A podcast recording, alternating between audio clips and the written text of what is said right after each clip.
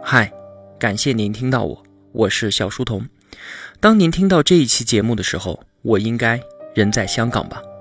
从上个星期开始，我就请了年假，老婆带着女儿、行李还有我，决定出门去转一转。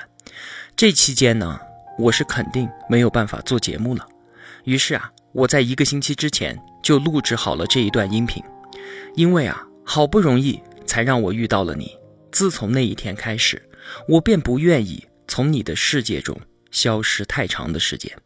尽管我能为你做的事情就只有那么一点点，但还是希望你能够知道，我一直都在尽力的做得更好。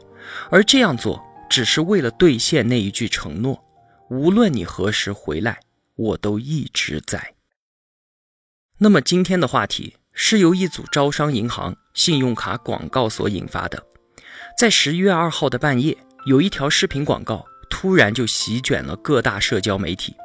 我把这短短四分钟的视频也放到了小书童频道微信公众号本期节目的图文里面。它的标题叫做“世界再大，大不过一碗番茄炒蛋”。视频中的故事很简单，说的是一个留学美国第八天的帅气男孩，第一次融入到美国的氛围当中。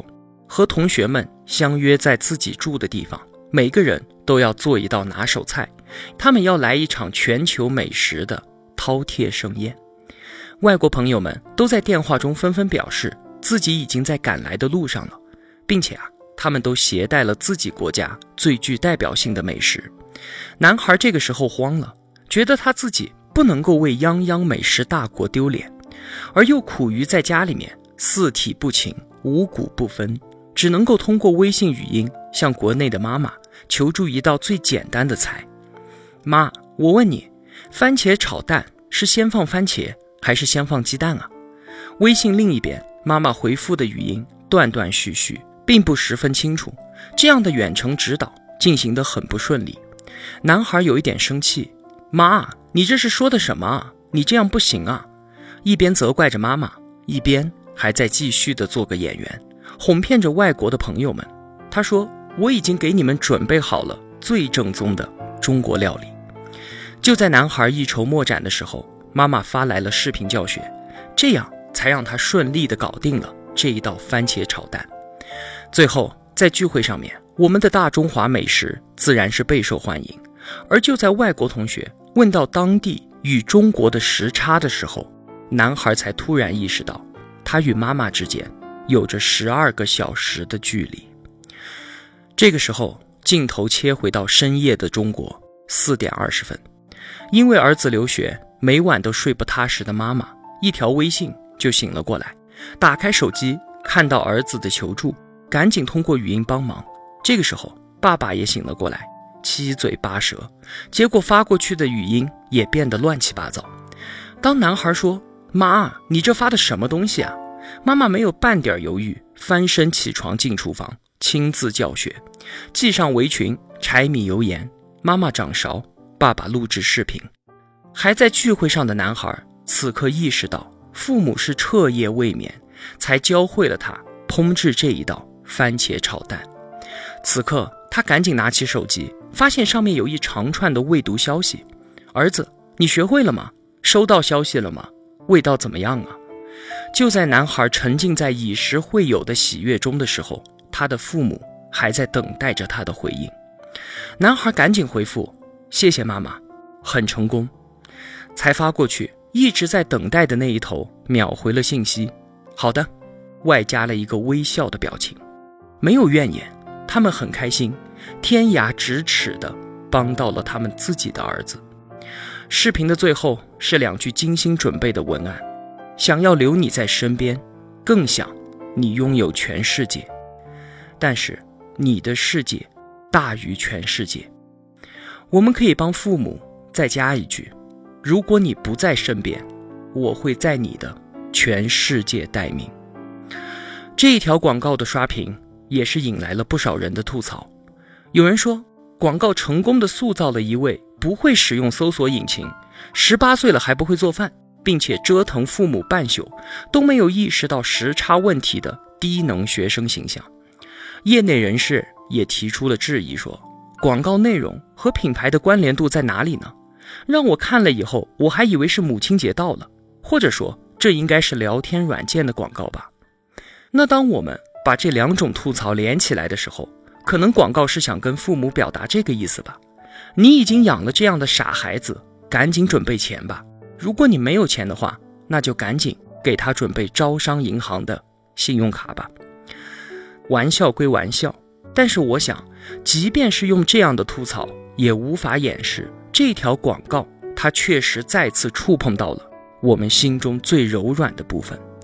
这便是它尽管在大半夜也依然可以刷爆朋友圈的原因。关于父母的话题，永远都是我的软肋。身为子女。我们承载着感恩与愧疚，以为父母，我们深知难得与不易。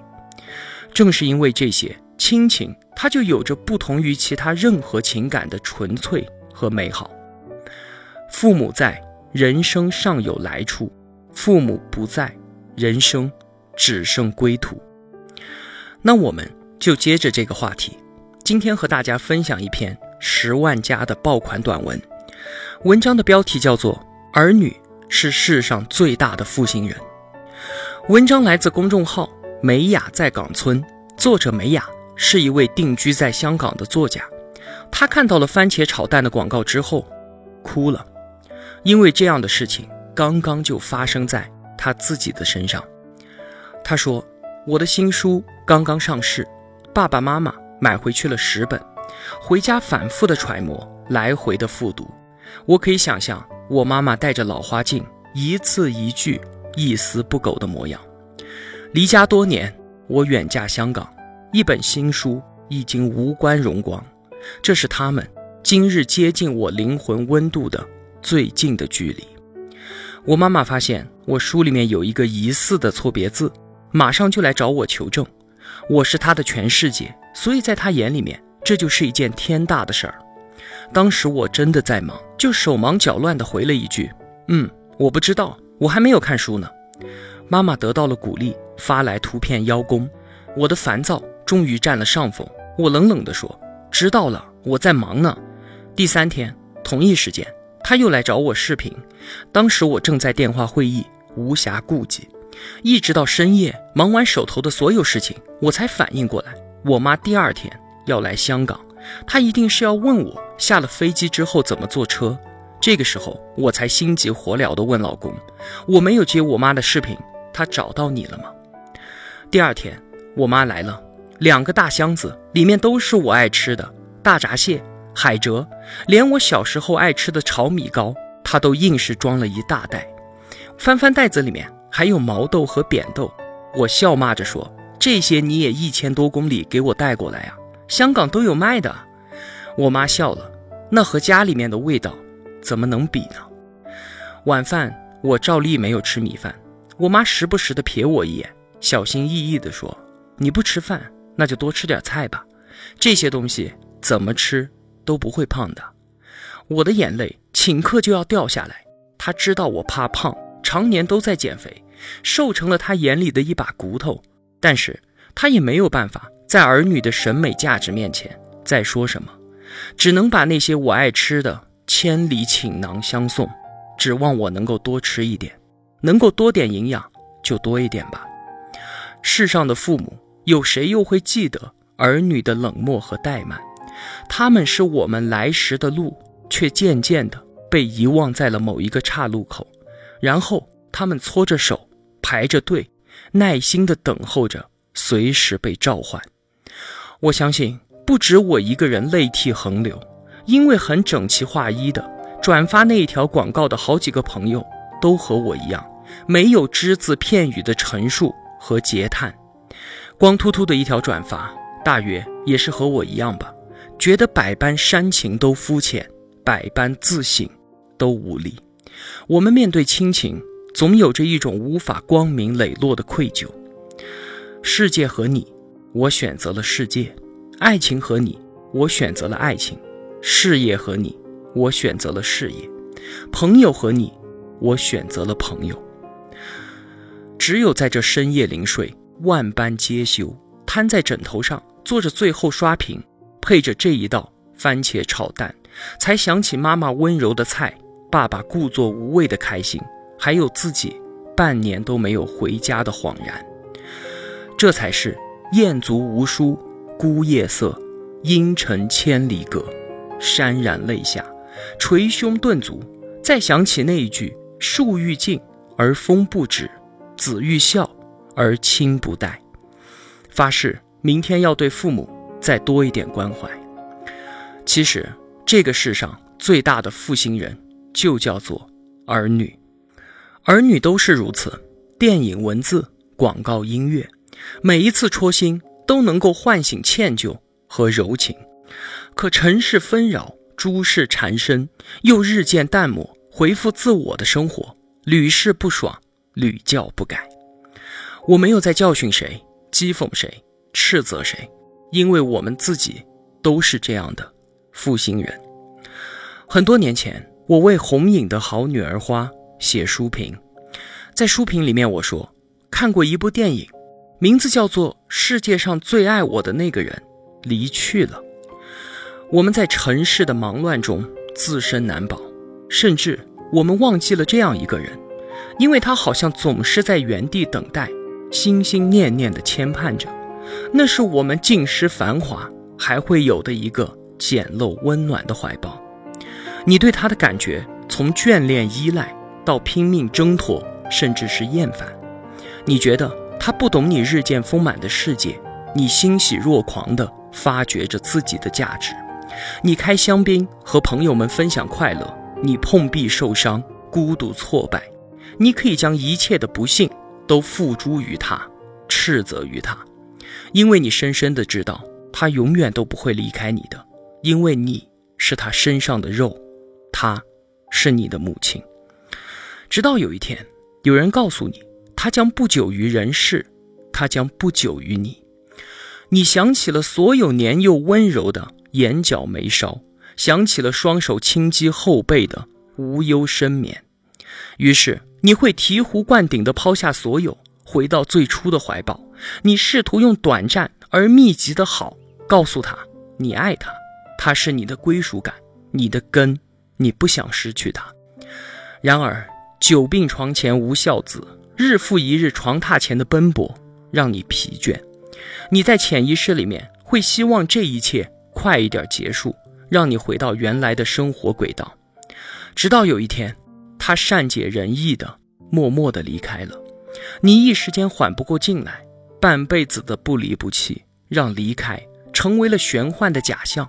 你不知所措的回到自己的生活。有一天，你突然孤独的喘不过气来，你放下笔，关上电脑，起身离开 KTV，泪流满面。你想起来了，世界上最爱你的人已经离去了。是的，斯琴高娃的那一部电影和红影的好女儿花，也像是今晚的番茄炒蛋一样，让我羞愧难当，泪不自禁。我无法想象，无法代入，当这个世上百年孤独，再没有父母，我又将如何自处呢？如何面对那些宁愿浪掷都不愿意陪伴的时光？面对那些对男友和颜悦色，转身就对父母出言不逊的刻薄？可在这十年间，和父母因生活方式该吵的架一顿都没有少吵，因未来发展该离家的距离一寸。都没有少逃，因远香近臭，该嫌弃的狠话一句也没有少说。我们在父母面前，好像永远都是那个自己最讨厌的样子。我们到底可以为父母做什么呢？我们在相爱相杀之中，此一时彼一时，冷一阵，热一阵，远一点又近一些，陪伴成了最奢侈的反哺。好好说话。是最艰难的孝顺。父母在，不远游。每一个有梦想的年轻人都有一份如鲠在喉的遗憾。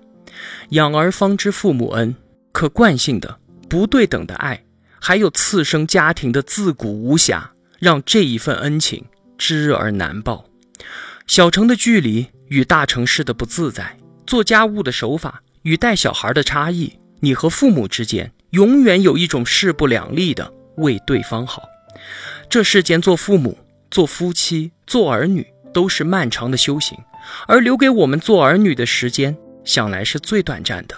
我没有什么好劝解的，只愿当下，当你看到每一次戳心，都能够变成对父母的一两句宽慰，一两天的温柔，这也算是一种及时行孝吧。因为他们本来想要的也并不多。若你在大世界里面过得如鱼得水，如果还能有只字片语的问候与惦念，这对他们来说就已经是最大的快乐了。好了，今天的分享就到这里吧。我是小书童，我在小书童频道与您不见不散。